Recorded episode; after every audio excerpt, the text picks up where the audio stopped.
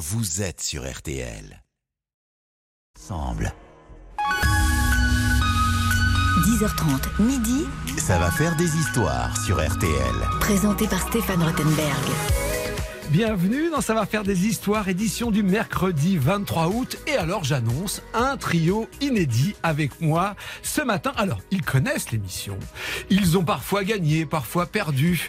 Mais ils, n'ont ils ne se sont jamais affrontés. Bienvenue à Philippe Gougler. Comment ça va Philippe? Bonjour, ça va, ça va, ça va. J'ai j'ai peur de Johan, je sais pas pourquoi. On se connaît pas, mais je, il est bourré d'énergie. Il y a une masse de muscles là qui, Ah oui. qui se déchaîne déjà physiquement, vous voyez. Oui, oui. L'homme qui raconte des histoires debout.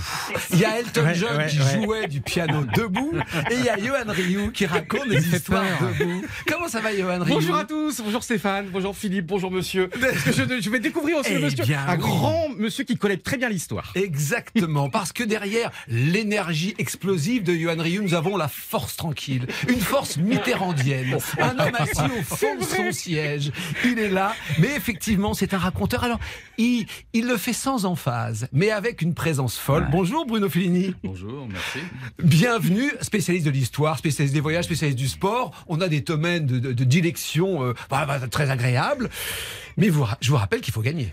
On n'est quand même pas là pour rigoler. Ouais. Hein Et on est là aussi pour faire gagner à nos auditeurs un séjour au parc Astérix.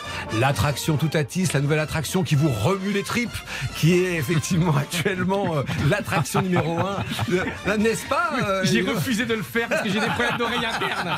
Donc j'ai laissé, j'ai laissé les copains des le faire. problèmes d'oreille interne. Mais Oui, j'ai le tournis. Je vomis dès que je tourne, je vomis.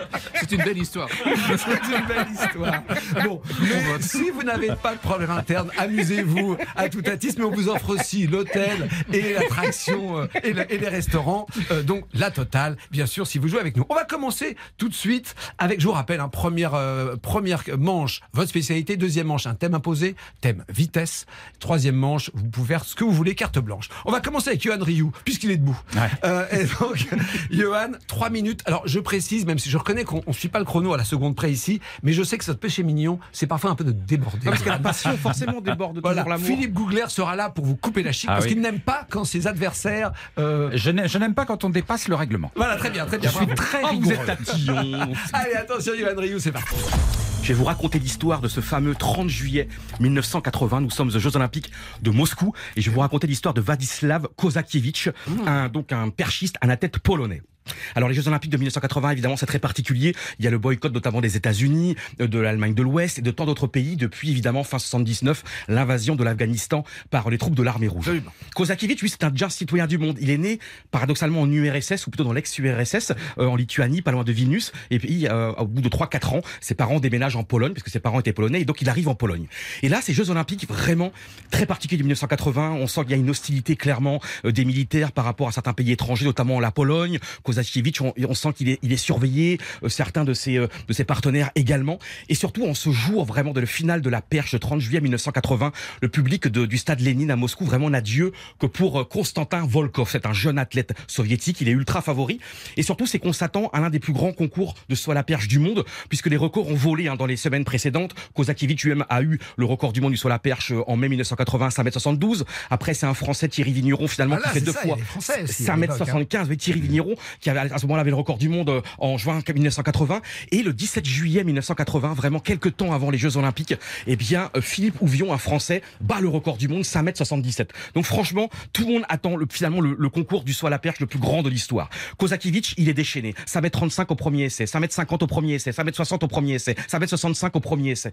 Et là, il y a le comportement vraiment du public moscovite qui est lamentable, honteux, puisque vraiment, ce public va huer, va n'avoir de cesse de huer, de conspuer, de siffler tous les autres participants Ah étrangers. oui. Les Polonais, les Français. Et c'est vraiment un climat sous haute tension, un climat limite insupportable. 5m70 maintenant. Et là, c'est incroyable. Alors que d'autres ont échoué à 5m70, lui, Kozakiewicz, le Polonais, réussit au premier essai 5m70. Et qu'est-ce qu'il fait? Il fait un bras d'honneur. Un bras d'honneur en mondovision. On se dit, c'est pas possible. Il continue. 5m75. Et là, 5m75 encore au premier essai, Kozakiewicz, de nouveau réussi. Et là, qu'est-ce qu'il fait? Il fait un deuxième bras d'honneur. Et là, faire ça au bras d'honneur, à, euh, vraiment euh, en URSS, vraiment au stade Lénine.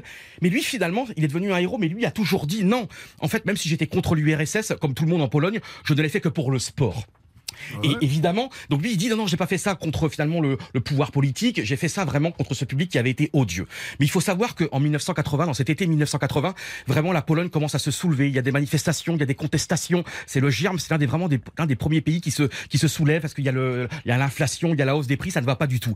Maintenant on est à 5m78 et là qu'est-ce qui se passe? Au deuxième essai, il passe 5m78, il est champion du monde et également il bat le record du monde. Vous vous rendez compte, il bat le record du monde. Et dans la foulée, qu'est-ce qui se passe? Il a donné l'exemple en août 1980, quelques jours après ce record du monde et cette médaille olympique. Et bien finalement, c'est Gdansk, les ouvriers du chantier naval de Gdansk qui vont se mettre en grève, qui vont manifester. C'est une première quasiment dans le monde soviétique. Et là, vous vous rendez compte, et ces ouvriers vont gagner pour la première fois. Ces ouvriers vont faire plier le, le comment dire, le gouvernement euh, communiste évidemment soviétique. Et c'est la naissance des syndicats libres et de Solidarnosc notamment. C'est le début des problèmes pour évidemment euh, Kozasiewski. Donc il gagne les Jeux Olympiques, il rentre en Pologne. Et là, est-ce que c'est un héros? Non, c'est pas du tout un héros parce qu'évidemment le gouvernement et l'État polonais va lui faire payer évidemment. Et en 1985, tout simplement, il doit partir en Allemagne parce que la fédération lui avait dit maintenant, si tu ne réussis pas 5m70, tes voyages à l'étranger où tu pouvais gagner de l'argent avec des meetings, et eh bien finalement, ça sera un autre qui ira à ta place. Qu'est-ce qui se passe? Il prend sa voiture. Deux fiches encore? Ouais, non, il Oh reste là une là, fiche. Et là, qu'est-ce qu'il fait? Il, Donc il part en Allemagne. Et là, en Allemagne, finalement, ben très très vite, évidemment, ça déplaît au pouvoir. Et là, le pouvoir, tout simplement, va prendre sa maison qui était euh, euh, donc euh, chez lui en Pologne. Son père va devoir partir de la maison. Il va se faire chasser. Son compte en banque va être fermé. Il va être vraiment euh, cloué au pilori par le gouvernement polonais. Et finalement, il va vivre toute sa vie en Allemagne. Il va même avoir la nationalité allemande. Et euh, il a pu finalement, à la fin du chute du mur de Berlin en 1990, rentrer en Pologne. Et là, il a été accueilli en héros. Ah, ça finit bien, on a eu peur, je m'attendais à. Kozakiewicz. Kozakiewicz, oui, vous savez, son nom a changé au fur et à mesure Oui. de l'histoire, mais on l'avait bien. C'était on curieux, c'était curieux. Oui, alors, c'est marrant parce que j'ai j'ai- je- j'ai vu petit, pe- tout petit garçon, j'ai vu ce meeting parce que ça avait été effectivement un événement, comme on avait des Français qui pouvaient gagner des médailles. J'avais oublié que la, la, la- la foule le huait, mais c'est effectivement. euh, Et ce qui est dingue, c'est que d'ailleurs, on parle souvent de vraiment un bras d'honneur. Et en fait, en regardant bien les images, c'est ça qui est fou. Il y en a deux, 5,70, 5,75, c'est incroyable. Mais il fallait du courage pour faire ça. Hein. Oui, il fallait oser. Hein, euh, surtout qu'effectivement, euh, à la rentrée en Pologne, c'était pas forcément euh, euh, facile parce qu'il était. Et euh, d'ailleurs, le- l'ambassadeur russe en Pologne avait dit il faut destituer ce garçon, il faut absolument que sa médaille soit dépossédée. Et finalement, comme c'est lui qui a gardé la médaille d'or. quand même. Et il a encore la barre. Vous savez, la fameuse perche, elle est encore chez lui en Allemagne. C'est ça qui est beau, une perche qui était, je crois, bleue et orange. Ou... Et il rajoute des trucs, là, ça compte pas. Là, Ouais, ça. non, non, non. ah, l'histoire de Kozakiewicz, bien joué, bien joué, Johan. Les amis, vous êtes prêts à répondre à ça? Ah, il y a de l'énergie. Il y a de l'énergie, il y a de l'énergie. il y a une gestion particulière du chronomètre, mais il y a de l'énergie. Excusez-moi, Stéphane. Préparez-vous, on continue. Stéphane Rothenberg sur RTL. Ça va faire des histoires. Avec Philippe Gougler, Johan Rio et Bruno Fulini. Johan Rio a tout donné, ça y est, enfin tout donné sur la première manche, hein, l'énergie habituelle euh, de Johan, dans un autre genre. Bruno va prendre la parole. Vous allez voir, c'est pas la même manière, mais c'est tout aussi intéressant à écouter. Une histoire. Qu'est-ce qu'on raconte aujourd'hui, Bruno? Alors aujourd'hui, c'est les vacances, la plage, tout le monde se détend, il fait beau, mais ayons tout de même une pensée pour une petite poignée de gens qui, à Paris, à Bercy, préparent la loi de finances, le budget de la France. Je m'attendais pas du tout à ça. je suis sûr de gagner alors. Alors, Ok. à la base, effectivement, ça paraît un petit peu austère, mais il y a toujours une occasion de rigoler. Et si vous prenez une grosse loupe et que vous regardez vraiment dans le détail le, budget de la France et donc les- la liste en particulier des dépenses, Ah, il y a une ligne qui liste. échappe à toute logique, à toute nomenclature. C'est la rente linote, et c'est de ça dont je voudrais vous parler aujourd'hui. J'admets que c'est courageux, mais vous verrez que l'histoire est incroyable, puisqu'en fait cette ligne Faut, de faut crédit. gagner hein, sur le Oui, match. oui. hein. Cette ligne de crédit vise à euh, verser une pension aux descendants de Claude-Henri Linotte. Et là où c'est quand même curieux, c'est que Claude-Henri Linotte, eh bien, il est né en 1688, il est mort en 1768. Alors on se dit, bah oui, bah, c'est sûrement un grand capitaine, un grand artiste, un génie euh, à qui la France doit tellement que... Bah pas du tout. C'est un obscur homme de loi euh, de l'ancien duché de Bouillon, qui était un petit État euh, souverain au nord de, la France. Alors pourquoi? Euh, euh, Ce Claude-Henri Linotte, c'était un juriste assez bosseur, et il avait réussi à conduire une opération un peu compliquée d'acquisition d'une terre par le roi de France sur son employeur, le duc de Bouillon. Et donc pour le remercier, le roi de France lui a proposé un pot de vin de 40 000 livres, somme importante à l'époque. À l'époque, un pot de vin, c'est normal, hein, c'est pas caché, d'accord. c'est pas sous la table, c'est normal, c'est une rétribution.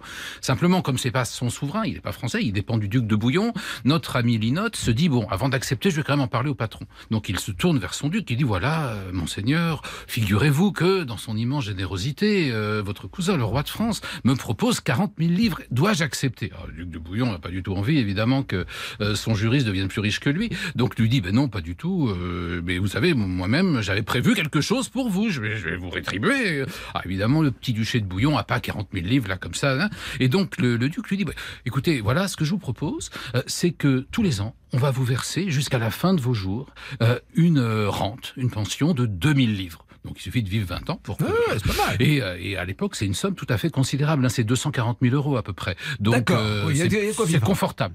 Euh, et là, Linotte dit Oh monseigneur, c'est trop, c'est beaucoup trop.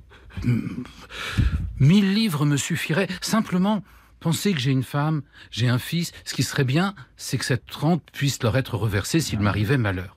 Oh, le duc se dit, il est vraiment crétin, ce Linotte. euh, je lui propose 2000 livres, il en veut 1000. tête de euh. Vraiment, euh, vraiment, c'est- ridicule. Et, euh, et il accepte, et il laisse évidemment Linotte rédiger. Et vous savez que c'est toujours les petites clauses qui comptent.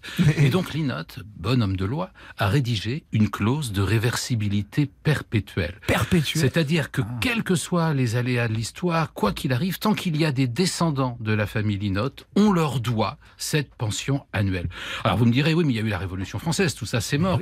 Euh, Et normalement oui, parce que le duché de Bouillon a été annexé, euh, réuni à la France, etc. Pendant la Révolution. Oui. D'accord. La, la France est un petit peu étendue hein, Mhm. pendant la Révolution et a fait valser pas mal de, de- de vieilles histoires féodales. Oui, mais Napoléon voulait que les choses soient en règle et donc il a rencontré le dernier duc souverain de Bouillon et il a signé un traité qui fait que le territoire est devenu français, mais en compensation, la France assumait les dettes importantes du duc de Bouillon. Et dans les dettes, il y a la rente Linotte.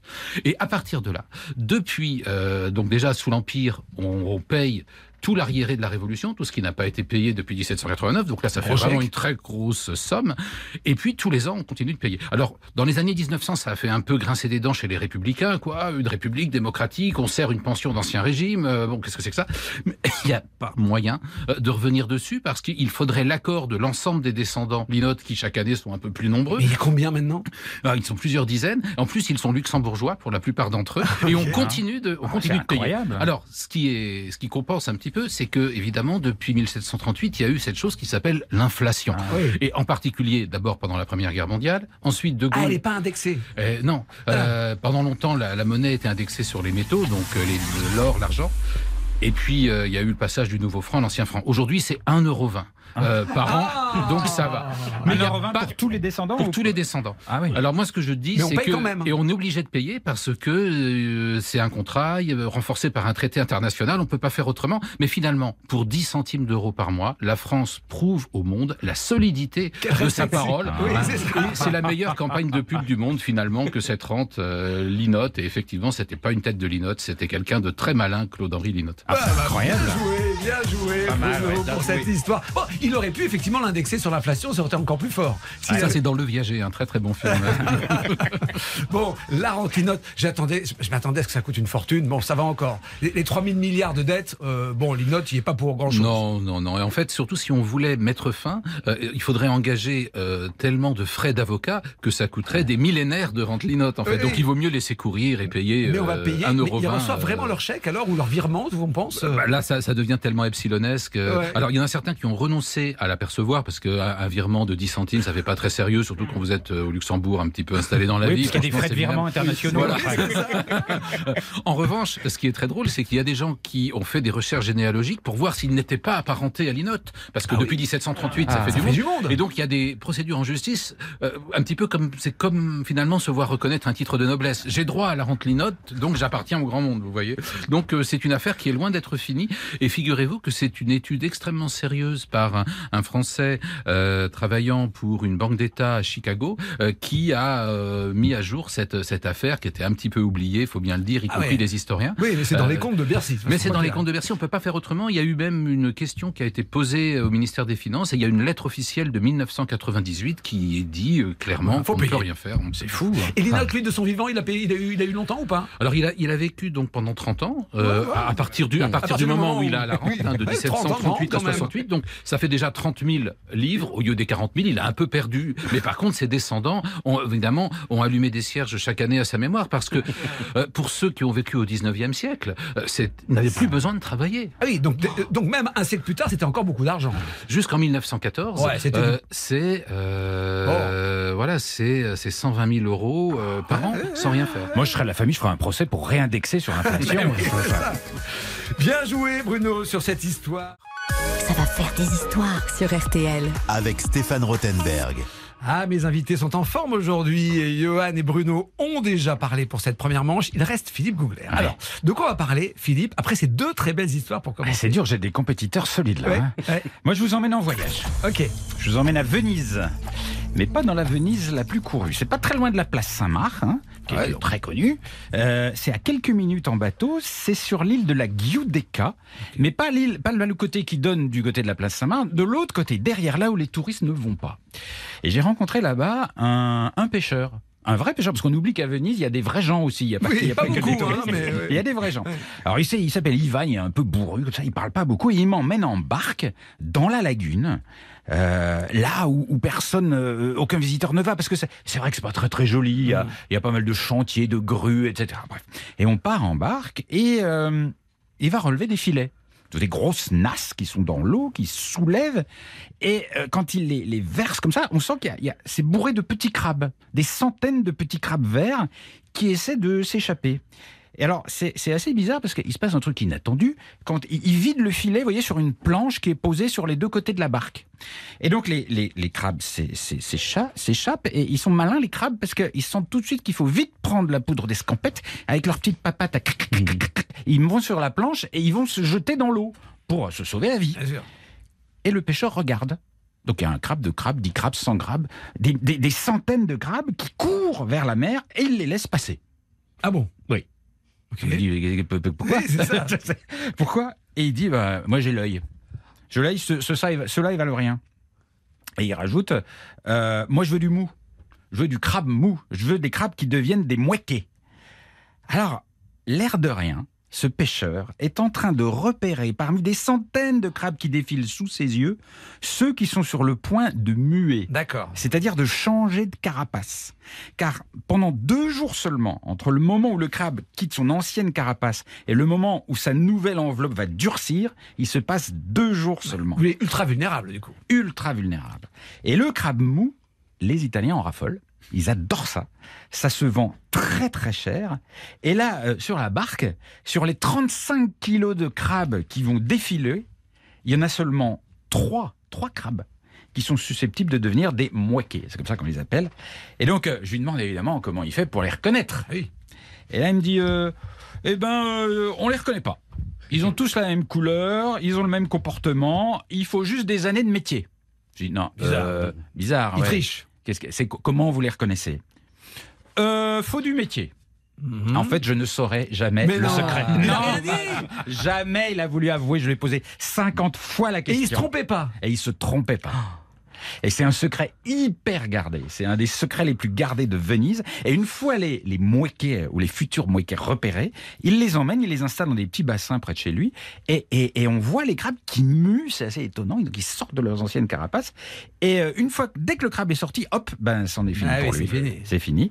Et euh, il, il m'a emmené chez lui pour, pour les goûter. Alors lui, il les fait. euh, alors j'aurais pas fait, j'aurais pas fait comme ça, moi. Je n'aurais pas mangé comme ça. Lui, il les, il les met dans la farine et il les fait frire. Et c'est vrai que vous mangez un crabe entier sans décortiquer, sans rien Ah du oui, tout. c'est ça, c'est très Parce que c'est ça la, la force du mouéquet, c'est que vous allez pouvoir manger tout un crabe sans un problème de décortiquage, de pâtes, de, de bouts de chair qui se Avec coincent les quelque pinces part, et on avec les pinces et tout ça. Et c'est très bon, c'est très fin, et c'est une sensation très bizarre de littéralement gober un crabe entier. Et c'est juste frit, mais pas une petite sauce un peu sympa. Alors lui, il est fait comme pas- ça, juste frit. Mais alors, il y a plein de façons de les préparer. Ah oui, quand même. plein de façons de les préparer. Et, euh, et ce qui m'énerve, c'est que j'ai jamais su le secret. Ah oui, bah, effectivement, on est, on est un peu, on un peu sur notre. Et je suis très heureux de découvrir cette histoire parce que je suis fils d'un marin pêcheur et mon père à la retraite, il pêchait les crabes justement et Ouais. les tourteaux. Donc je lui parlerai de cette histoire Bah, s'il connaît cette. S'il connaît la, cette- ouais. comment on repère un crabe sur le point de muer. Est-ce Bravo. Vous aimez les tourteaux du Ah, coup j'adore, Ah moi, ouais. les fruits de mer, tout ça, bien Ah, sûr. comment vous les mangez Classique, Ah ouais, mayonnaise. classique. euh, Ah oui, bah, bah, bien oui, sûr. oui, vous avez vu mon ventre, hein. Avec des frites aussi, j'aime beaucoup. Mais je suis 100% crustacé. Et bravo Philippe parce que c'est quand même une histoire incroyable. C'est une histoire incroyable. C'est à vous maintenant de voter pour nous dire qui a raconté pour cette première manche la meilleure histoire. Là, pour le coup, c'est un choix royal parce qu'il y a trois très très belles histoires, pas facile de choisir. La règle c'est très simple. Hein. L'appli RTL, euh, vous allez sur euh, le visuel de ça va faire des histoires et vous votez. Mais vous pouvez aussi nous appeler au 3210 ou aller sur rtl.fr et je vous donne les tendances dans quelques secondes.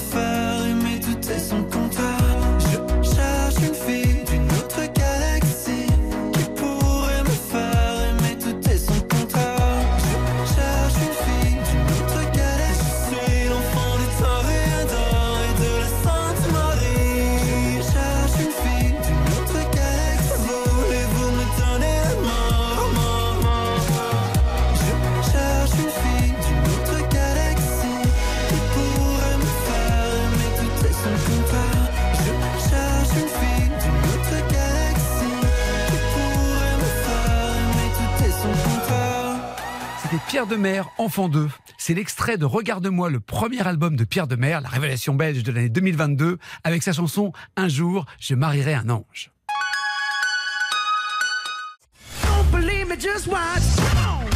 Passez un bel été sur RTL. RTL, vivre ensemble. RTL, Ça va faire des histoires. Ça va faire des histoires avec Philippe Googler, Johan Rioux et Bruno Fulini. Et j'ai une première tendance.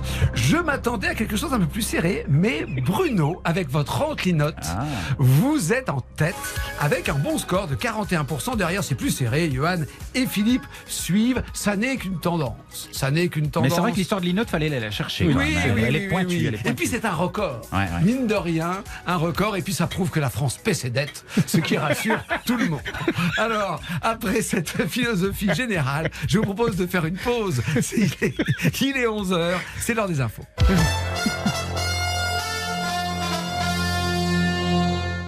Merci Rachel. Retour de l'info dans une heure. RTL, s'informer ensemble. Jusqu'à midi sur RTL, Ça va faire des histoires. Avec Stéphane Rothenberg. Ça va faire des histoires. Deuxième manche. La deuxième manche, c'est le thème imposé. Le thème imposé ce matin, c'est la vitesse. J'ai Bruno en tête et j'ai Philippe Googler en queue de peloton. Alors je vais laisser à Philippe. Ah.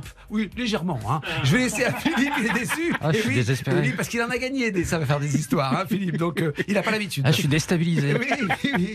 Alors, euh, qu'est-ce qu'on dit sur la vitesse en trois minutes? Alors, en trois minutes, je vais vous faire écouter un son. Attention, tendez bien l'oreille.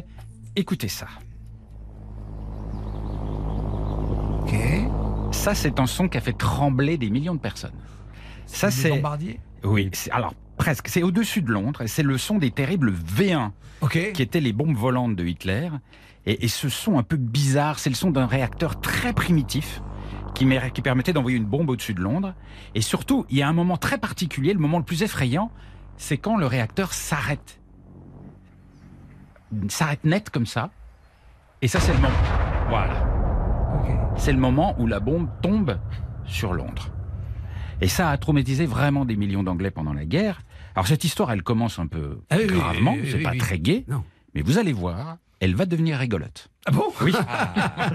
Parce que j'ai rencontré des doudingues en Suède, en plein hiver, qui ont reproduit une version un peu plus réduite de ce vieux réacteur, là, qui faisait peur aux Anglais, pour en faire quoi? Et là, il faut être vraiment suédois dingo, pour en faire le moyen de propulser leur motoneige. C'est-à-dire quand oui, un réacteur. Il faut imaginer un skidoo, un motoneige avec un moteur de fusée. En gros, vous êtes à califourchon sur une fusée, elle-même posée sur des skis. Vous voyez le tableau Oui, peu oui, Oui. ah, je sais qu'ils sont fous des sports euh, d'hiver, mais alors là, pour le coup. euh, Et alors, je les ai rencontrés un jour, ils faisaient des essais dans leur village, un tout petit village du, du nord de la Suède. Il faisait un froid de canard, il faisait moins 15. C'était un petit événement dans le village. Et donc, il y a toute une petite équipe qui s'affairait, parce qu'au fond, c'est des ingénieurs. Et je suis allé voir le, le pilote pour en discuter un peu, et les réponses sont assez étonnantes. Donc, première question, à quelle vitesse ça monte un motoneige fusée Oui. D'après vous, combien Aucune idée, je sais pas, 50, 40 250 km heure. Il faut bien tenir le guidon. Hein. Oui. Alors, est-ce qu'on peut l'utiliser partout dans la neige? Réponse? Ah non non, eh ben, bien joué. Parce qu'effectivement, ça va vite, mais c'est pas puissant du tout. Ça, ça n'est pas capable de- ça a pas de d'affronter la neige. Ça s'embourbe. Vous Ok. voyez, comme ça. Euh, ça reste coincé dans la neige. Alors bon, c'est pas, il faut quoi alors Il faut pas une très neige pratique. Dure, une neige. Et sur la glace. Sur la ça, Ne, ça, ne font- ça ne va vite que sur la glace. Et alors donc je les vois préparer et, et surtout ils disent avant l'essai, ils commencent à distribuer à tout le monde des boules. euh, Ben qui- oui, ça va être horriblement bruyant. et c'est horrible, des boules pour les oreilles et en plus des casques de chantier anti-bruit. Il faut mettre les deux tellement c'est bruyant pour euh, bien se protéger. Donc voilà un engin. Et Pas- du coup, leur, leur motoneige est, est, est un énorme bombe d'essence. Vous allez voir. C'est extrêmement dangereux. Le pilote s'installe, on est sur une piste glacée, une sirène retentit, tout le monde recule, il lance la machine et là, là c'est spectaculaire. Ça fait une flamme? Ça fait une flamme gigantesque derrière le pilote, un bruit énorme, et le pilote devient tout rouge parce qu'il a chaud, c'est très très Ah chaud. oui, donc- Le pilote chauffe, et ça, c'était que le préchauffage. c'est ça. Oui, parce que maintenant, il va lancer la machine. Et là, il lance, même flamme énorme, même bruit énorme, il lâche les freins, il part. non, ça c'est une moto, ça. Une moto, pense, ça. ouais. Il part, il est à califourchon sur sa fusée, il part à toute vitesse, mais il est dans un tout petit village. Et la piste, c'est le parking glacé de la salle polyvalente. Ah non. Si. Donc du coup, Il coupe les gaz tout de il suite. coupe tout de suite. Sinon, il va s'encastrer dans le talus de neige en face. Et donc, la course dure deux secondes. Tout ça pour ça. Ah, c'est une course. Enfin, la course, l'essai. Oui, l'essai. dure deux secondes. Tout ça pour ça. Et donc, je vais. Ils sont barrés. je- ils sont barrés. Je vais voir le pilote à la fin. Et donc, euh, il est vraiment rouge vif. Il a vraiment chauffé avec les flammes. Et euh, je, lui je lui dis, mais euh, pourquoi? Oui, Pourquoi? d'où à où? Pourquoi tout ça? Ouais. Et réponse, elle est très belle. Parce que, monsieur, ici, on est des vikings. Eh, Rocketman, bien sûr, bien joué. Vous auriez voulu essayer ou pas, Philippe Non, jamais. Non, mais c'est Ah, non, ça a l'air hyper rigolo. dangereux. Mais alors, c'est pourquoi ils vont pas sur un dangereux. lac gelé avec de la place Alors, ils l'ont fait aussi sur un lac gelé. Ouais. Et effectivement, c'est là qu'ils ont pu mesurer les 250 km/h. Parce que là, euh, dans le village, ils n'ont pas pu. Mais ils l'ont fait. Ils l'ont Il fait. faut pas que la flamme euh, fasse fondre la glace. Quoi, parce que- C'est ça, c'est Ouais. c'est un, c'est un paradoxe. Et alors pour le coup, le côté un peu écolo des Suédois là est battu en brèche. Bah, totalement battu. D'accord. Il n'y a rien d'écolo mais rien. Non, non, c'est juste pour le plaisir de faire une connerie. C'est juste un délire de, de, de monter sur, sur un motoneige comme ça, à califourchon sur une fusée. Moi, ce qui me déçoit, c'est que ça peut pas aller dans la neige. Je trouve ça un peu. Bah, je- oui, oui, oui. Bien joué, Philippe, pour cette première histoire de vitesse. Vous êtes complètement dans le thème, même si c'est pour deux secondes. On va voir ce qu'il y a en face. Ouais. Ça va faire des histoires Revient dans un instant sur RTL. Va faire des histoires sur RTL. avec Stéphane Rothenberg. Et toujours Philippe Googler, Johan Rioux et Bruno Fulini. Philippe Googler nous a surpris avec son histoire de Scandi de Suédois complètement barjots avec leur réacteur au diesel. Et Bruno, sur le thème de la vitesse, qu'est-ce que vous avez à nous dire? Alors, moi, j'ai un dada, c'est les, les guerres stupides. J'ai essayé de recenser les guerres les Ah plus bah, stupides boulot, de l'histoire. Ouais, ouais. Alors, vous me direz que toutes les guerres sont stupides, mais il y en a qui sont beaucoup plus stupides que d'autres. Et j'ai cherché un petit peu euh, ce que la vitesse avait pu jouer comme rôle dans certaines guerres. Alors, il y a des guerres ultra rapides. On pourrait évoquer la guerre du foot euh, entre le Honduras et le Salvador en 1969. 15 jours seulement, mais quand Ils même ont fait la 3000 guerre morts. pour du foot Un, un match de foot. J'ai raconté l'histoire d'ailleurs cet été. D'accord. bah, je- Vous voyez que je connais mes classiques. Bravo. et puis euh, la guerre anglo-zanzibarite, les Britanniques s'emparent de l'île de, Zanzibar dans l'océan Indien. 40 minutes de conflit, mais quand même 12 morts par minute. C'est un des conflits les plus meurtriers à la minute. Mais c'était un peu facile. Alors je suis allé euh, sur un autre conflit moins connu, mais extraordinaire, où la vitesse a été euh, le facteur euh, numéro un. C'est ce qu'on a appelé la Grande Guerre des émeux. Nous sommes en Australie en 1930 et les agriculteurs de l'Australie occidentale sont bien embêtés parce que les émeux, vous savez, c'est ces grands oiseaux qui ressemblent un peu à des autruches, on trouve que, que là-bas, euh, qui vivent normalement dans le désert, eh bien, ont compris qu'il y avait des champs de maïs et bah, évidemment, Ah bah, la fête. euh, bah, quittent le désert et pour aller boulotter le, le maïs. Alors les fermiers sont, sont pas très contents, vont se plaindre à l'homme politique euh, local, Sir George Pierce, qui euh, par ailleurs est ministre de la guerre. Donc c'est toujours bien d'avoir un ministre euh, et qui plus est de la guerre dans, dans, dans sa manche. Et puis alors euh, Pierce se dit, bah, il y a vraiment pas de problème. Il se trouve qu'on est peu de temps après la fin de la Première Guerre mondiale. Les Australiens s'y sont illustrés. Ils ont même conquis un début de- parce qu'ils se sont valeureusement battus. Et on se dit, bah, on va faire comme en 14. On va envoyer des mitrailleuses lourdes avec l'armée, et puis vos émeux, et on, Oh, va, on d'accord. va les buter. Et ça amuse tellement les militaires qu'ils, la veille euh, de, de l'opération, peut-être un petit coup dans le nez, ils rédigent, ils proclament une véritable déclaration de guerre de l'Australie aux émeux. Ah.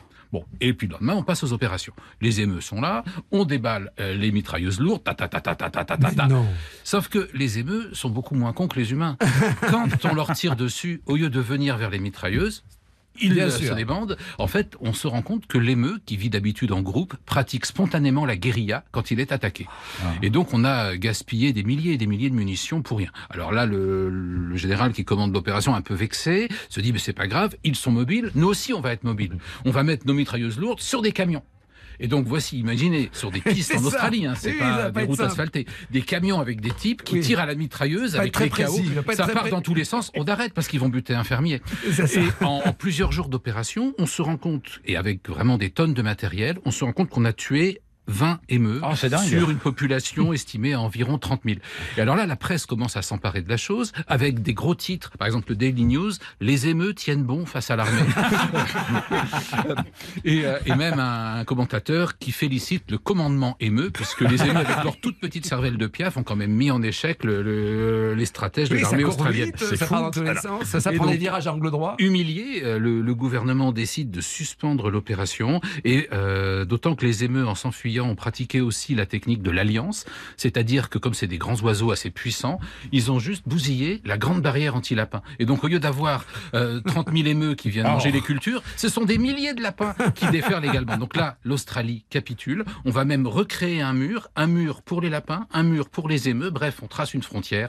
Les émeux ont gagné la guerre. C'est même une espèce protégée en dingue. Australie aujourd'hui. Bien joué, bien joué. Est-ce Oui, qu'il y, en a- y en qui ont mis leur tête dans le sable? C'est pas des autruches, hein, c'est des. Ouais, alors, c'est incroyable cette histoire. Alors c'est vrai que pour le coup, euh, faire la guerre aux animaux, c'est quand même tout à fait singulier. Ah, les Australiens, on, on a parlé des Suédois un peu barjots. Les Australiens sont aussi parfois. hein, il y a une singularité australienne pour ça. Bien joué, Bruno. Bien joué. Est-ce que vous allez choisir Bruno? Est-ce que vous allez choisir Philippe? Peut-être que vous allez choisir Johan. On retrouve Johan dans quelques instants. Stéphane Rothenberg sur RTL. ça va faire des histoires. Alors là, vous ne le voyez pas parce qu'il mais il a, il a- il a- le sourire éternel qu'il a sur le visage. Johan vient de le perdre. Il se concentre. Il se dodeline un peu comme ça devant son micro. Il est comme ça. Mais non, non, faut pas. Parce que vous êtes heureux, Stéphane, vous partez dans quelques jours de nouveau pour Pékin Express. Ah, bientôt, vous partez au bout du monde. quelques jours. J'ai vu votre billet d'avion, vous embarquez dans quelques jours. Par vos voyages, en tout cas. Mais, mais c'est gentil, c'est gentil. Allez, Parce que attention. franchement, entre Philippe et, et franchement, Ah bah, on et puis bourlingue. Monsieur Googler, là, et Stéphane, vous n'arrêtez pas de On voyager. bourlingue, on bourlingue, on bourlingue. Est-ce que vous êtes prêts? Bien sûr. Je vois que là, on y va? Oui. C'est parti, top chrono. Alors, je vais vous parler de un extraordinaire pilote de Formule 1, évidemment, Niki Loda. Ah, Ah, mon nous idole de jeunesse. L'Autrichien. Nous sommes le 1er août 1976, un jour euh, qui a profondément marqué l'histoire de la Formule 1 et encore plus la vie de Niki Loda. Nous sommes donc au Nürburgring. C'est un circuit absolument mythique euh, à ce moment-là en Allemagne, 23 km, un circuit absolument infernal. Et d'ailleurs, les pilotes à ce moment-là disaient non mais ça devient trop dangereux. Niki Loda était contre le maintien de ce de ce circuit, de ce Nürburgring. Et puis là, à ce moment-là, donc nous sommes dans la dixième course de la saison en 1976 de Formule 1. Niki Loda est largement en tête du championnat. Il a 23 points d'avance sur le jeune James Hunt, un Anglais. Et puis Niki Loda déjà a été champion euh, l'année euh, l'année précédente. Là, la course démarre. Il y a la pluie au, dé- au- il y a la pluie au départ. Et puis malheureusement, dans un virage, dans un terrible virage à pleine vitesse, eh bien, il va percuter, mais vraiment à une vitesse absolument folle. Il va percuter un talus. Il va retraverser la route. Il va s'arrêter contre les barrières. Et là, la voiture va partir en feu tout de suite. La voiture va être en feu. Ça dure des secondes et des secondes. Il y a même deux voitures derrière lui qui ne peuvent éviter et donc qui percutent en plus la Ferrari de, de Niki Loda. La situation est absolument dramatique. Et heureusement, là, il y a un homme qui va jouer un rôle absolument essentiel ce jour-là et plus encore après, Arturo Merzario. C'est un pilote de Formule 1. Il est là, il s'arrête avec d'autres pilotes. Et là, à un moment donné, il y a un autre pilote qui essaye un petit peu avec un extincteur de, de lui faire un peu de passage pour s'approcher évidemment de Niki Loda. Et là, Arturo Merzario, il fera cette déclaration à l'équipe des années après au journal de l'équipe. Je me suis penché sur le cockpit, mais il était déformé et Niki Loda était encore attaché avec le harnais de sécurité. Niki poussait et poussait encore pour essayer de sortir du feu. Je ne pouvais pas atteindre la boucle pour détacher son harnais de sécurité car Niki était assis dessus. Puis Niki est retombé sur son baquet dans un état de semi-inconscience et j'ai pu enfin déverrouiller sa ceinture de sécurité pour le sortir de la voiture. Donc déjà, premier miracle, il arrive à le sortir de la voiture. il après plonge dans les flammes à chaque Ouais, fois. Faut il plonge réaliser, hein, plus il de 30 plonge. secondes, 40 secondes dans les flammes.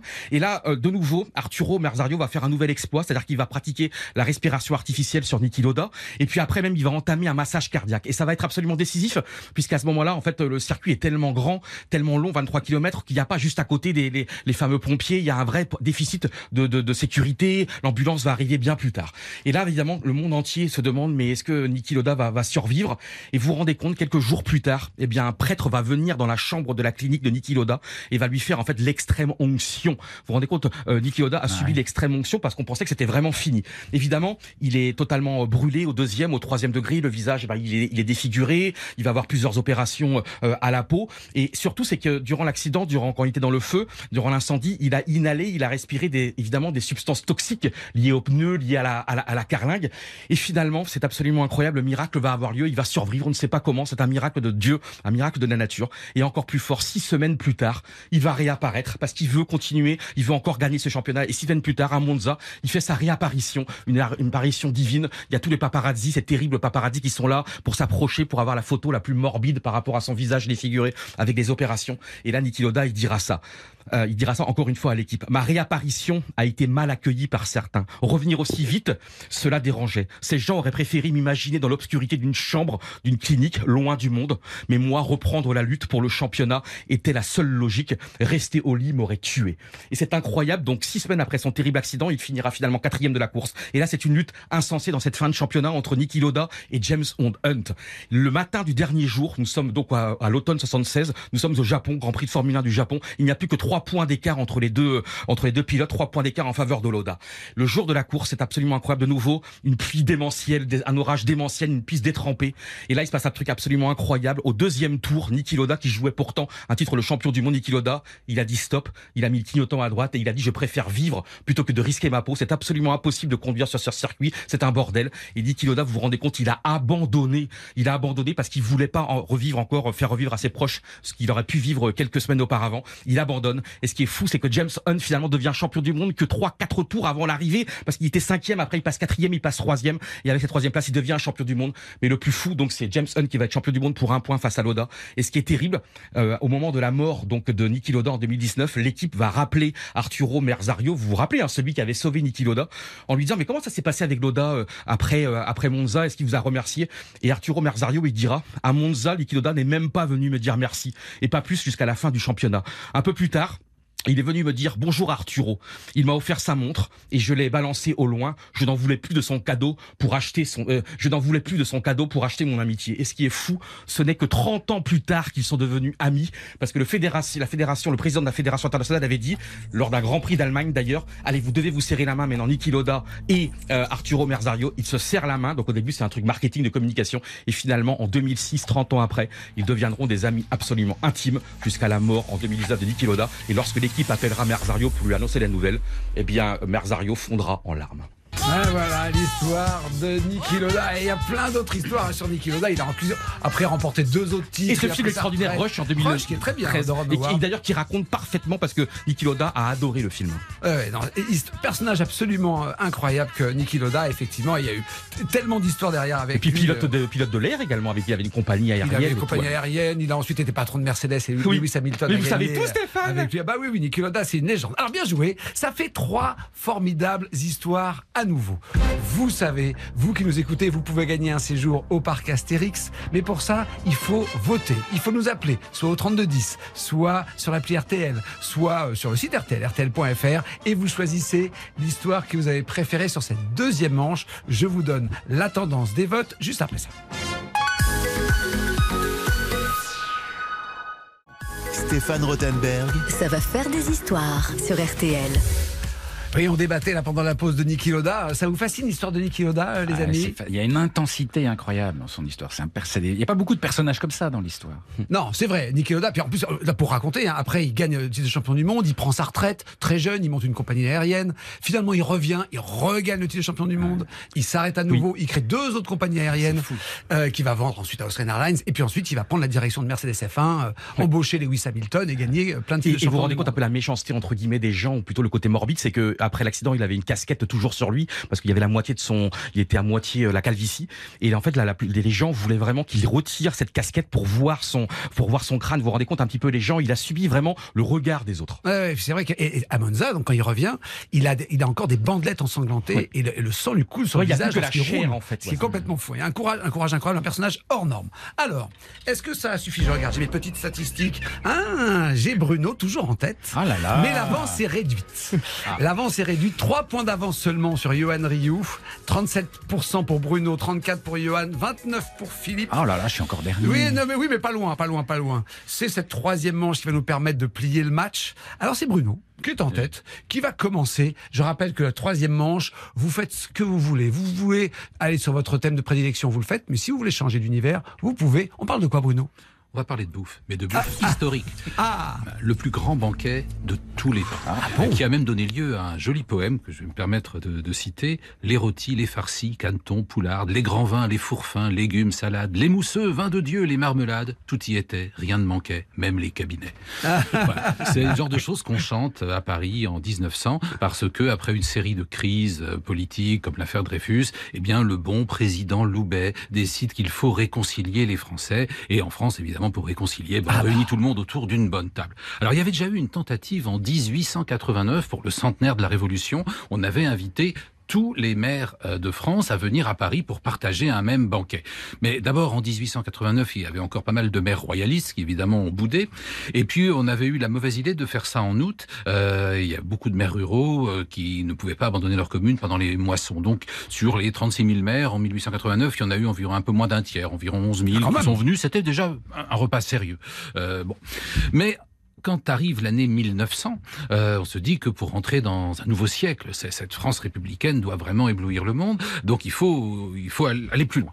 Donc on organise euh, le banquet cette fois-ci le 22 septembre. C'est l'anniversaire de la République, la première, celle de 1792, au lendemain de, de Valmy. Et là, euh, on a euh, beaucoup plus de maires. On a 22 995 maires euh, qui répondent favorablement à l'invitation. Donc figurez-vous, à Paris, le 22 septembre, 22 995 maires qui arrivent de partout. Mais ils les mettent de- où? Bah oui, il faut une sacrée salle. hein. et voilà. Alors d'abord, ils défilent. Ils arrivent de province, ils arrivent des colonies, ils arrivent absolument de partout dans leurs costumes. Certains viennent en costume traditionnel. Et en fait, d'abord, il y a un grand défilé de maires qui Incroyable. traversent la capitale. On a les, les beaux messieurs des grandes villes avec des hautes formes, on a les Bretons avec des chapeaux ronds, on a tous des costumes, les premiers maires ouvriers avec des gapettes qui ont tenu à garder évidemment leur costume euh, t- habituel. Bon, et ce- les, les Parisiens enchantés acclament ce, ce défilé qui va dans le centre de Paris parce qu'évidemment aucune salle ne peut contenir euh, 22 995 maires et donc on leur a tout simplement alloué le grand jardin des Tuileries. D'accord. Voilà. Et donc, pas très loin d'où on est nous ici. Exactement. Et donc ils arrivent, alors en plus par délégation, c'est-à-dire tous les maires d'un même département arrivent avec en tête le doyen des maires du département. Par exemple pour le Jura, c'est un bonhomme qui présente majestueusement Adrien Muller, maire de Champagnol, qui en plus passe pour être un descendant par la main gauche de Napoléon Ier, donc vraiment ça pose son. Et donc il est particulièrement acclamé. Tout le monde s'attable. Alors quand je dis s'attable, euh, rien que pour les convives, on a disposé 7 kilomètres de tables et de nappes Ah, parce qu'il y a vraiment une table. A- C'est pas, pas un buffet. Non, non, c'est une grande table où on s'assoit. Oh, un buffet. On est en 1900, on bouffe. C'est la troisième République. Ils vont y passer la journée. Ah, c'est Euh, ça. la République. Alors, les cuisines représentent 4 km de, de, de, de tables, d'établis, etc. Les tables, donc, c'est 7 km sur lesquels vont se succéder, j'ai les statistiques officielles, 125 000 assiettes, 55 000 fourchettes et cuillères, 60 000 couteaux, 95 000 verres, 2 tonnes de saumon, 2480 faisans, 2500 poulardes, 2700 canetons, dingue. 2 tonnes 5 de filets de viande, 1200 litres de mayonnaise, 700 pots de moutarde, et alors on a bien fait de pas le faire au mois d'août, 1500 camemberts. Euh, alors, je, je vous donne le menu quand même. Ah bah parce oui, que, on va savoir voilà. Dans l'ordre, hein, dans l'ordre. Oui. C'est moins dégoûtant que, que par masse. Donc, on y passe vraiment la journée. Ça commence de façon démocratique, quasi familiale. Concombre, olives, saucissons, beurre. Ok. Ok. Darne de saumon glacée parisienne. Là, c'est plus sérieux, c'est Ah, plus beau, luxueux. ouais. Filet de bœuf en belle vue. Oh là là. Pain de caneton de Rouen. Oh, Ah bah Dieu. dis donc, c'est c'est des canetons dans, dans- Ça rigole la panure. Voilà. Là, on pourrait se dire, ça y est, c'est fini. Ah oui, c'est Euh, ça. Une, une viande de poisson, enfin un poisson de viande. On ne fait que commencer. Après, donc, le bœuf et les canetons. Poularde de Bresse, rôti, et, et poularde est au pluriel. Hein. Ballotine de faisan Saint-Hubert, Oh là là. salade potel, oui, il y a une petite pause Oui, salade bah oui, pour faut faire. passer. voilà, Mais voilà. c'est c'est au choix tout ça. Non, non, non, ça se succède, ça dure la journée.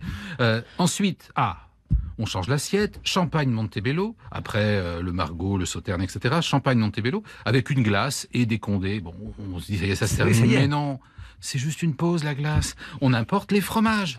Euh, et oui, on importe des fromages et on plaisante pas en 1900 avec les fromages, qui sont suivis de fruits, de petits fours, enfin du café, une fine champagne et du rhum. Et alors la presse va publier le lendemain une instruction secrète qui n'était pas sur le menu disposé sur les tables. Ordre est donné de repasser les plats et de forcer sur les vins. Évidemment, c'est une véritable armée de loufia euh, qui, euh, qui sert ce repas et ils ont un chef qui circule en automobile le long des 7 km de table pour vérifier que tout le monde a bien son, a bien son verre. Bref, les maires repartent contents, contents, contents, Ah bah oui. contents, sauf un. Sauf un. Adrien Muller, le doyen des maires du Jura, qui le lendemain dans sa chambre d'hôtel en crève. Il a tellement Oh bouffé qu'il s'effondre. Eh bien non, moi je trouve pas l'histoire triste. Finalement, mourir à l'issue du plus grand banquet de tous les temps me dit que pour Oui, un élu, c'est une forme d'apothéose. Moi, c'est une mort que j'envie. Voilà. Ah, ça, ça nous offre, ça nous ouvre l'appétit, non, Johan euh, J'ai pas besoin de ça pour avoir l'appétit.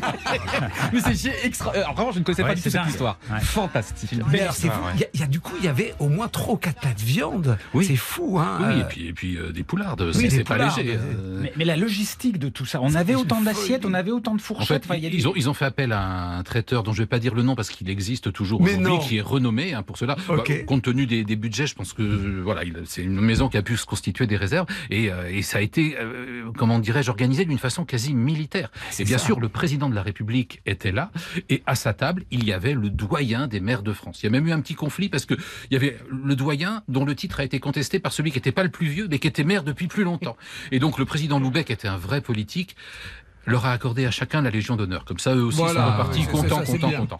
Non, mais on imagine pour cuire tout ça, Oui. pour préparer, parce qu'au-delà des assiettes, il faut, il faut, il faut les feux nécessaires. Donc comment ils ont fait pour manger chaud tous Oui. Et, la glace, et la glace. Oui. Euh, 22 000 glaces euh, à servir au bon moment. Euh, dû à- à- tous les restaurants du coin ont dû servir des cuisines. Ah, ça a été des mois de préparation, ça a été euh, encore une fois une logistique militaire et surtout ce qui est remarquable, c'est que depuis 1900, personne n'a égalé ce record. Ça demeure aujourd'hui le plus grand banquet de tous les temps. du monde. Ouais, ça dit, il y en a un qui en est mort quand même. Hein. C'était Oui. pas très frais. euh. Un seul.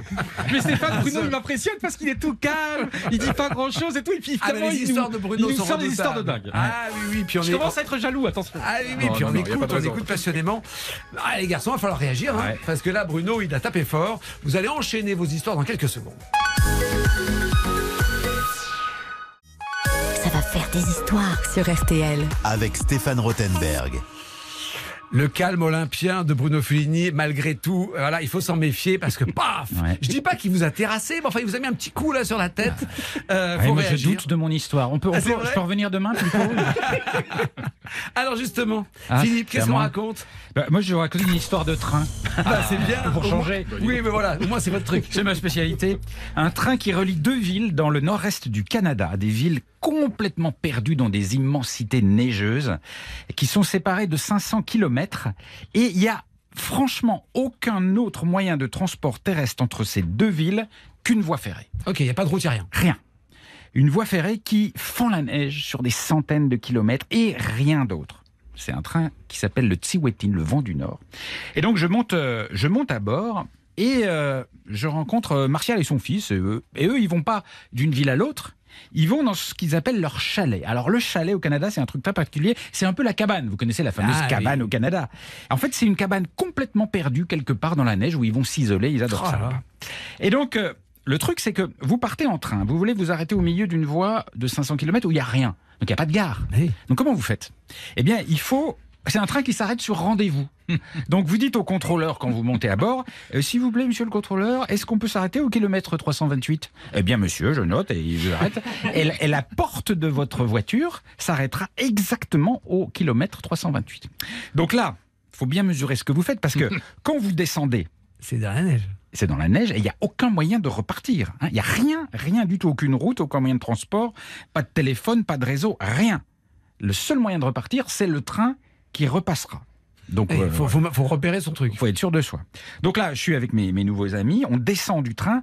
Alors, il fait moins 15 dehors, 30 dedans, parce que c'est une bonne, une bonne secousse. Et quand je vous dis on descend du train, euh, en fait, il n'y a pas de quai. Oui, on saute. Donc, vous sautez dans un mètre de neige. Ça. Donc vous sautez et vous avez de la neige jusqu'à la taille. Et vos bagages, ils sont au-dessus de vos épaules, vous voyez Vous voyez un petit peu l'idée Donc euh, on arrive, on s'enfonce jusqu'aux genoux, on part à la cabane. Je vous raconte pas tous les épisodes de la cabane parce que ça durerait 15 Ah, minutes. mais du coup, elle est loin la cabane. Elle Elle est loin. Ah bah, y a- pas au il y a- bord de la voie ferrée. Pas du tout, il y a une heure et demie de raquette pour aller jusqu'à la cabane. Dans la, dans, à moins 15. À moins 15 dans la neige. Et j'étais pas fier en raquette. un problème de santé, c'est fini. Enfin, C'est vous fini. pouvez- vous pouvez- c'est- Mais moi, ce qui m'inquiète le Il y a plus... les ours, il y a des chevaux, il y a des animaux. Il y a des bestioles, il y a tout ce qu'on veut. Mais ne me lancez pas sur toute l'histoire, ça va durer 25 minutes. Je vais me faire avoir au compteur après. Donc moi, ce qui m'inquiète, c'est le retour. Mais oui. Parce que j'ai rendez-vous avec le train de retour le lendemain à 17h. Et je sais que si je le rate, le train suivant, c'est trois jours plus tard. Donc, je pars tout seul en raquette. Je fais une heure c'est et demie de. Mais oui, mais j'avais pas le choix. Je pars tout seul en raquette, je fais une heure et demie de marche et je vais. Il n'y a pas de piste, donc euh, quoi, la boussole. Oui, mais j'avais fait l'aller, donc oui, je fais le retour. ok. Ah, quand même. Et vous me retardez, vous allez me faire perdre. Et donc, je- le train est prévu à 17h, j'y suis à 15h, parce que le train peut être en avance. Donc il fait oui. toujours moins 15, j'attends le train tout seul au bord d'une voie ferrée avec une bonne doudoune. Je ne sais pas s'il va venir, je suis tout seul là au bord de la, de la voie ferrée, et j'attends. Et il fait moins 15, et il est 15h, et il est 17h, et il est 18h30. Mais non. Toujours rien. Le ciel devient orangé, le ciel se couche. Je commence à trouver vraiment le temps long et à avoir un peu froid, donc je sautille, je bouge, je secoue les bras, vous savez comme on fait dans les films, même si ça sert à rien. 19h15, la température baisse, Eh oui. il fait moins 20. Et alors là, il fait noir. Et là, je commence à atteindre les limites de la doudoune. Et vous savez, vous avez le froid qui petit à petit s'infiltre dans le corps en descendant lentement depuis la tête, en suivant la colonne vertébrale. Vous savez, ça fait comme un glaçon qui descend dans le dos, mais qui, mais qui reste et qui s'étend à tout le corps. Et ça, j'aime pas ça parce que je sais que quand ça commence, vous connaissez ça, Stéphane aussi. Et je sais que quand ça commence, ça s'arrête pas. Quand le froid vous gagne, ça s'arrête pas. Et là, je commence à m'inquiéter parce que et si le train ne venait pas? Parce qu'il y a une question métaphysique. Est-ce que je reste sur place, quitte à mourir de froid, en attendant un train qui vient jamais Ou est-ce que je retourne à la cabane en marchant seul dans la nuit Re, une heure et demie. Une heure, voilà, une heure, une heure et demie de, de raquette en sachant que le train qui arrive dans trois jours ne sait pas que je le prendrai Ah éventuellement. ça va jamais s'arrêter. Donc qu'est-ce que vous faites? Je serais resté. J'ai fait comme vous. Je suis resté 20h30, rien. Là, là vraiment, je suis glacé, glacé d'inquiétude. Je crois que euh, jamais j'ai autant espéré l'arrivée d'un train. Donc vous savez, je regarde la courbe. Là, il y a danger de mort, hein, très clairement. Oui. Je regarde la courbe des rails, j'essaie d'entendre une vibration, je mets ma tête sur le rail comme dans les films. j'essaie d'apercevoir une lumière, rien. Et puis tout à coup, je vois très très loin, ça y est, un éclat lumineux blanc. Un gros klaxon de bon gros train américain, vous savez. Non, ça c'est une diligence. Et euh, c'est un train à vapeur. Non, pas ça non plus. Le gros train arrive, alléluia, là je saute de joie au sens Mais propre, vraiment je saute. Ouais. Mais j'ai rendez-vous, Ah oui, c'est vrai. j'ai rendez-vous, oui, oui. j'ai rendez-vous. Enfin bon. Et donc je regarde quand même parce que j'espère qu'il va pas oublier. Et donc il, ça. il approche, il approche, il approche. Je regarde, j'essaie, je fais des grands signes parce que je me dis euh, s'il m'a oublié, peut-être qu'il me verra. Mais sauf qu'on est dans la nuit et il ralentit. Alléluia. Il a ralenti, il est là, ouf, c'est pour moi. Et la première chose que j'ai faite, et je l'ai jamais fait ni avant ni après dans ma vie, j'ai embrassé le contrôleur quand je suis monté dans le train. Oh, bien joué. Elle, elle est folle cette histoire. Pour le coup, c'est extrêmement dangereux. Alors moi, j'ai attendu le transsibérien. Transsibérien, vous Ouais. connaissez mieux que moi, Philippe. Mais donc euh, euh, train qui, qui était à trois semaines de parcours. Donc sur trois semaines, il peut accumuler des retards gigantesques. Mm. Moi, c'est dans, dans j'étais à Mias, donc euh, euh, c'était à pas loin de la Mongolie. Donc pas trop froid.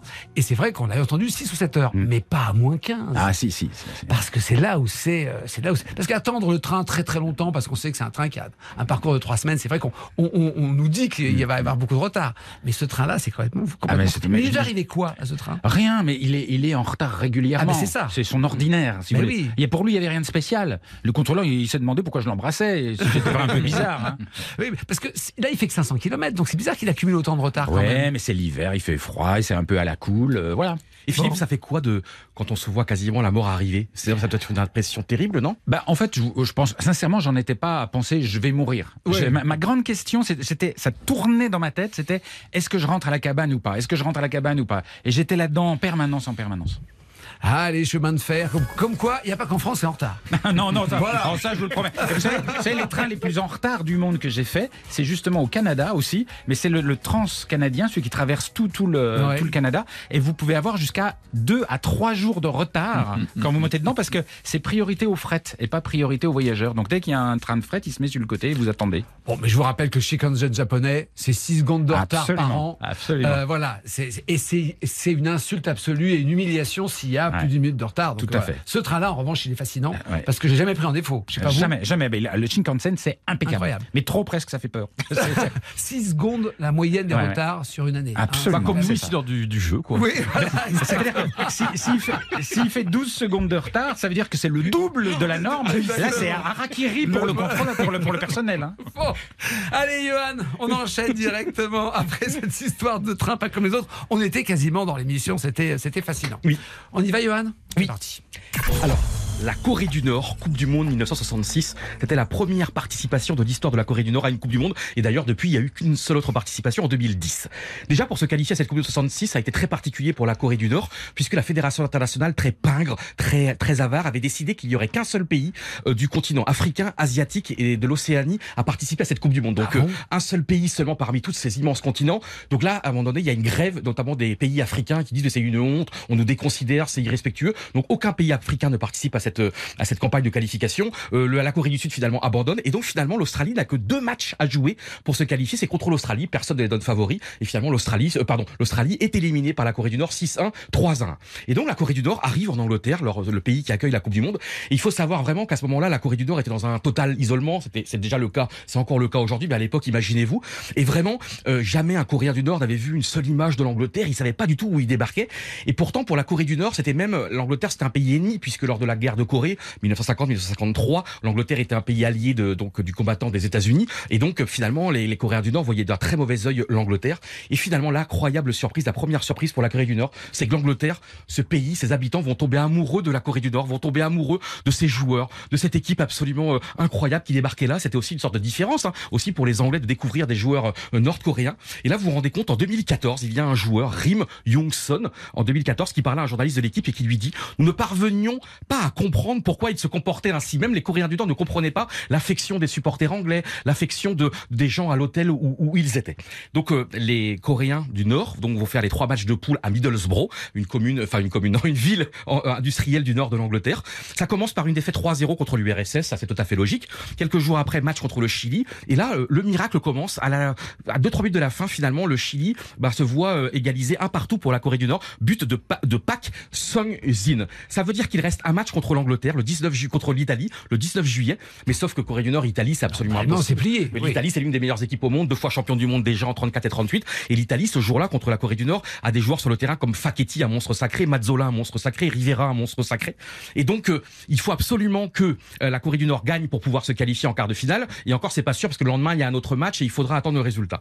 Et là, au bout d'une demi-heure, là, c'est encore un autre miracle. Il y a un joueur italien, Giacomo Bulgarelli, un très bon joueur, qui se blesse et qui ne peut pas continuer à jouer. Mais n'oublions pas, aujourd'hui, il y a le droit à cinq remplacements, mais à l'époque, il y avait le droit à aucun remplacement. Ah et bon Bulgarelli, il est tellement blessé. Mais oui, à l'époque, et oui, il n'y avait pas de changement encore. Incroyable. C'est pas comme aujourd'hui des groupes de 23, 24 joueurs. Et donc, il doit euh, quitter le terrain sur civière à la 38e minute de jeu. Mais là, on se dit quand même, même à 10, même à 11 contre 10, les Coréens du Nord ne peuvent pas battre l'Italie. C'est absolument impossible. Et le miracle va avoir lieu à la 42e minute, puisque Pak Dou-ik va marquer ce but 1-0, le but de la victoire, qui est l'une des plus grandes, l'une des plus grandes surprises de l'histoire, même du sport, au-delà de la Coupe du Monde, au-delà du foot, même du sport. La Corée du Nord en 66 qui bat l'Italie. L'Italie qui deux ans plus tard sera championne d'Europe, qui quatre ans plus tard ira en finale de la Coupe du Monde. Et là, le, le buteur, Pak Douik, il dira Je ne peux pas décrire ce que j'ai ressenti, même en cherchant parmi tous les mots qui existent sur cette terre. C'était absolument impossible que, déjà la, que la Corée du Nord aille en Coupe du Monde, que la Corée du Nord batte l'Italie, et que la Corée du Nord, ça sera euh, sur le jour suivant, la Corée du Nord va se qualifier donc pour les quarts de finale. Mais en Italie, c'est un désastre national. Les joueurs italiens doivent arriver en pleine nuit, non pas à Milan ou à Rome, mais finalement à Gênes. On se dit il y aura moins de supporters à Gênes. Et là, les, les joueurs sortent. Et là, il y a des tomates et des œufs, euh, des œufs, comment dire, des œufs brouillés. Non, pas des œufs brouillés, mais des œufs pourquoi pas Pourquoi pas Pourquoi pas Et donc c'est c'est absolument incroyable. Les politiques s'en mêlent. Il y a une enquête parlementaire. Le sélectionneur, il doit vivre reclus chez lui pendant plusieurs semaines. Et donc c'est incroyable. Donc les Italiens, c'est la catastrophe. Et maintenant, la Corée du Nord, c'est quart de finale contre eux, non plus à Middlesbrough après les trois premiers matchs, mais maintenant on passe à Liverpool. Et c'est un match contre le Portugal. Portugal, c'est également la première participation à la Coupe du Monde. Mais il y a des joueurs extraordinaires et notamment Eusebio, Eusebio qui avait été élu meilleur joueur du monde quelques mois auparavant, le Ballon d'Or 65. Et là, c'est absolument incroyable. Lors des 25 premières minutes, la Corée du Nord mène 1-0. 2-0, 3-0 et là on peut- 3-0 3-0 au bout de 25 minutes. Et là on se dit bah c'est on assiste au, au plus grand truc interplanétaire de l'histoire, c'est le c'est un petit peu comme Neil Armstrong sur la lune, on est dans l'au-delà, dans l'inimaginable 3-0. Et tout le public évidemment de- du stade de Liverpool est à fond pour euh, les Coréens du Nord, mais sauf que les Coréens du Nord à l'époque, il y avait une impréparation totale au niveau de la culture foot, au niveau de la tactique. Donc eux, ils ont comme ils n'avaient pas de vie sans eux, ils ont continué à jouer, à aller de l'attaque. Oui, ils se ont pas défendu, Ils ont ils pas défendu, ils ont pas taclé, ils ont pas fait des erreurs. Mais sauf qu'encore une fois, en 1966, la Corée du Nord vivait dans une sorte vraiment d'autarcie. Il n'y avait pas de regard sur les autres footballs. Et finalement, et Eusebio, malheureusement, ce jour-là, va vivre l'un des plus grands jours de sa carrière. Ça va faire donc 3-0 pour, euh, donc pour la Corée du Nord. 3-1 Eusebio, 3-2 Eusebio, 3-3 Eusebio, 4-3 Eusebio sur un pénalty un peu litigieux à la 59e minute de jeu. Ça fait 4-3 à ce moment-là. Et 5-3 pour le, pour le, Portugal en fin de match à la 80e minute de jeu. Et là, Pak Douik, il l'a dit à l'équipe, un des héros de cette Coupe du Monde, il dira, j'ai revu ce match à la télévision plusieurs fois, et à chaque fois, je me dis, comment a-t-on pu le perdre? Comment on a pu perdre Ça, ce ils se match? seraient mis en défense à 3-0. Mais Sauf que, mais ça qui est beau, je trouve, c'est que tu es héroïque parce que finalement tu as le, tu, tu, tu vois, ils ne se sont Naïf. pas reniés, ils n'ont pas joué, ils n'ont pas joué leur jeu. Et ce qui est absolument incroyable, c'est que vraiment l'Angleterre a toujours ce souvenir incroyable de cette équipe euh, euh, nord-coréenne. Et aujourd'hui, le stade à Middlesbrough, il a été démoli, mais c'est absolument incroyable. Il y a toujours une trace de cette équipe de la Corée du Nord euh, à Middlesbrough aujourd'hui, c'est-à-dire que dans un jardin à la place du stade, exactement là où Pak Douik, Pak Douik a marqué le but contre l'Italie, il y a une sculpture sculpture en bronze faite par un artiste anglais avec euh, finalement deux empreintes de crampons. Et donc c'est un sou- en souvenir de cette Corée du Nord merveilleuse de 1966. Oh, jolie Pas mal, pas mal, pas mal. euh, C'est dingue dans la géopolitique, le foot, Mais, la mais guerre. oui, mais oui, c'est ça, c'est qu'effectivement, ils étaient, ils étaient aimés par, par les Anglais, c'est rigolo, c'est rigolo. Et effectivement, le destin tout à fait étonnant de cette équipe. Je connaissais pas cette histoire, parce que je connais pas bien le foot. Ah oui. Mais euh, bien joué, bien joué, Johan. Ça vous fait quand même des bons choix, quand même, chers auditeurs d'RTL, parce que c'est vrai que là, il y a eu des histoires formidables, passionnantes. À vous de décider, à vous, Vous de stressez, voter. Stéphane Non, mais On est en vacances, on est le 23 août. Qu'est-ce que vous avez embêté avec votre sondage avec tout Mais on respecte les auditeurs, évidemment. Si je termine troisième, j'accepterai. Alors, 3210, l'appli RTL ou RTL.fr, et je vous donne le résultat final dans quelques On secondes. pas et bien sûr, Le monsieur 40 Bruno, il a 000 parlé des pots de vin tout à l'heure, 40 000 c'était légal. 40 000 livres, c'est ça. Et nous prendrons bien sûr en ligne euh, bah, l'auditeur ou l'auditrice qui aura voté pour euh, bah, le bon, qui aura choisi le bon cheval. i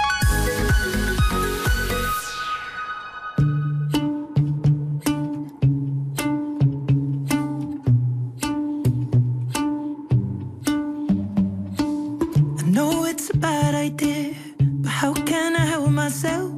Been inside for most this year and i thought a few drinks they might help. It's been a while my dear dealing with the cards left out i'm still holding back these tears. My friends are somewhere else. I pictured this year a little bit different when it hit February. A step in the bar, it hit me so hard. Or how can it be this heavy? Every song reminds me you're gone, and I feel the lump form in my throat. Cause I'm here alone, just dancing with my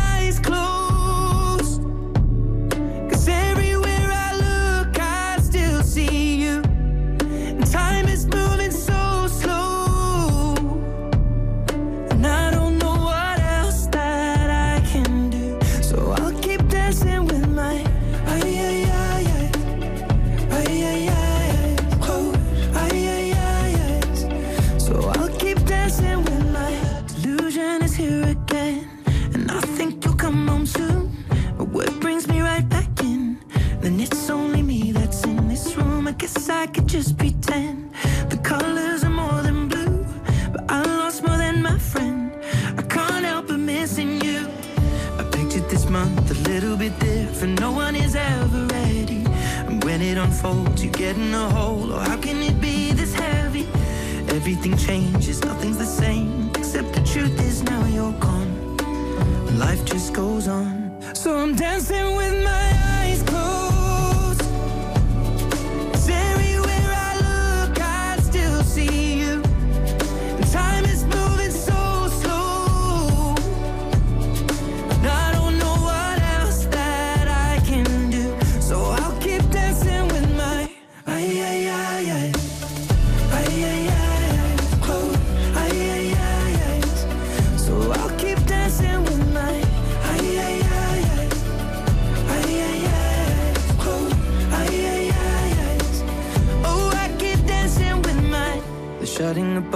cleaning the floor, and everyone is already home. But I'm on my own. Still dancing with my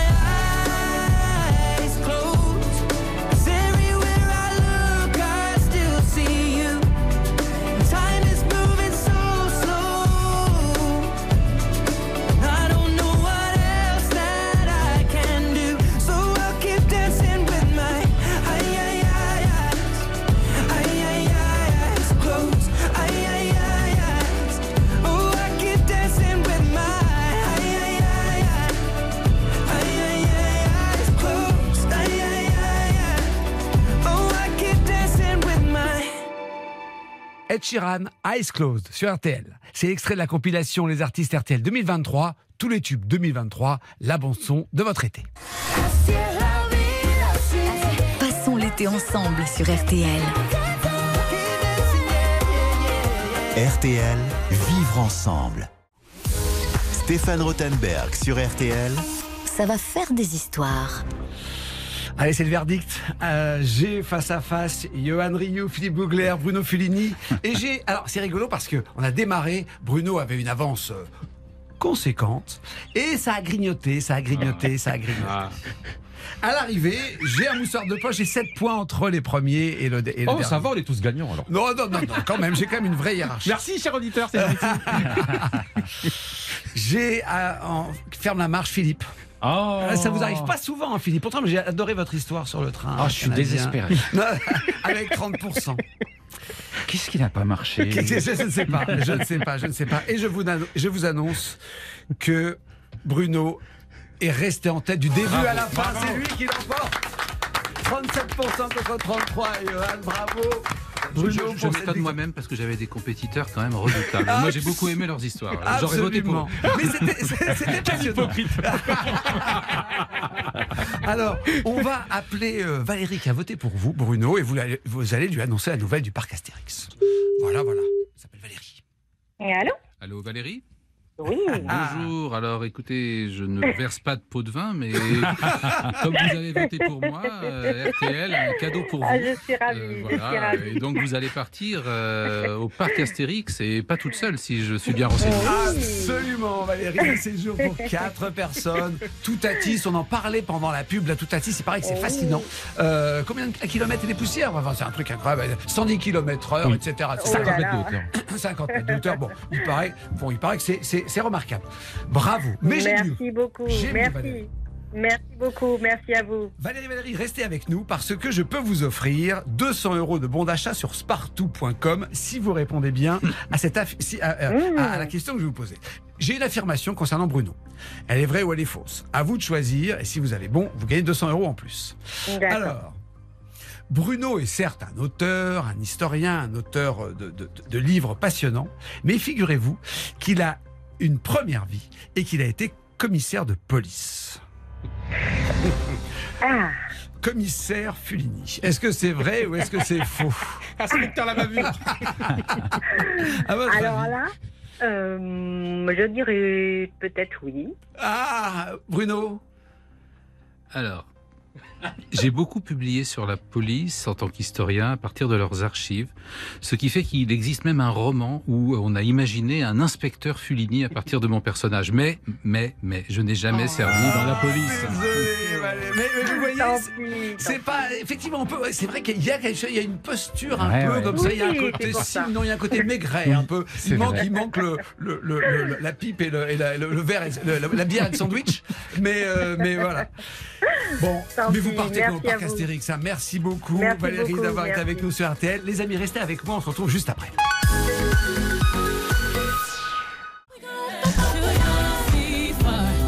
Bonne journée avec RTL. RTL, vivre ensemble. Ça va faire des histoires sur RTL. Avec Stéphane Rothenberg. Le match était homérique, la compétition passionnante, nos compteurs particulièrement inspirés. Merci les amis d'avoir été avec moi ce matin. On fait une petite tournée promo, comme on aime bien en fin d'émission. Euh, Johan, le championnat a recommencé, donc forcément vous êtes, vous êtes sur le pont. Oui, parce que je- j'ai la chance, nous avons la chance à l'équipe 21 de commenter la Ligue 2 chaque samedi à, la- à 19h. Et puis il y a le retour sur France 3 également, de samedi d'en rire tous les samedis à 13h30. La nostalgie de la musique et puis les grosses têtes sur RTL. Ah bah les grosses têtes, heureusement qu'on vous a. Euh, Philippe, alors on- est en pleine euh, saison euh, train pas comme les autres, c'est demain du coup. hein. Demain, tout à fait, demain, un grand voyage dans un pays qu'on connaît mal. On se fait tous une idée, mais on sait pas trop comment c'est. C'est la Serbie. Ah, je connais pas. Mais ouais, voilà, tout le monde me dit ça. Et c'est un pays très intéressant, avec des, des traditions très étranges. Par exemple, on va assister à un mariage collectif. Ah oui, C'est-à-dire que vous vous mariez en groupe et vous dites tous oui ensemble. Ok. C'est très étonnant. Ok, on mange bien là-bas? Alors, euh, c'est variable. Oui, d'accord. Et Bruno, on- parle de quoi? Parce que un, de vos livres, allez, par- qu'on peut encore trouver, par exemple, je ne sais pas, comme vous voulez. Bah, si vous avez aimé l'histoire de la Ranclinote, j'en ai plein d'autres dans, dans un ouvrage qui est consacré aux lois folles de la République. Les lois folles de la République chez, chez Lattès, il y a vraiment des, des lois zinzin. Par exemple, vous ne pouvez pas euh, servir dans la fonction publique outre-mer si vous n'avez pas deux testicules pour les messieurs. Les, les- les cas de il y a un texte, il y a un texte, il y, a, il y a une visite médicale et il y a un texte. Alors c'est un texte des années 50. euh, simplement, il n'a jamais imposé été, ça il n'a jamais été modifié. Et pour la petite histoire, c'est un texte signé François Mitterrand à l'époque où il était ministre de la France d'outre-mer sous la quatrième République. Personne n'a jamais euh, retouché ce, ce texte qui est blague toujours en ou c'était vigueur. une vraie volonté de faire le truc ou c'était de l'humour caché dans une loi Non, sait pas. C'est assez curieux. Euh, on est à une époque où on est encore dans une logique d'empire colonial, où il faut sans doute affirmer une certaine virilité quand on occupe des postes dans, dans les colonies. Euh, bon, les choses ont beaucoup changé, mais le texte est toujours là. C'est là la force du droit. Et c'est, vous voyez, quand on fait de l'histoire, euh, on est confronté à des sources, à des textes, et des fois, on, on éclate de rire. C'est mal vu dans les bibliothèques universitaires. on est censé être silencieux, mais et je vous assure, c'est un, un texte officiel de un décret inter- interministériel de 1951. Hélas, Monorchide renonçait à tout espoir d'un poste dans la fonction publique outre-mer. Ok, merci Bruno. Bah voilà, Euh, on avait presque envie de repartir pour un nouveau Oui, tour. Allez, merci beaucoup les amis. RTL, il est midi.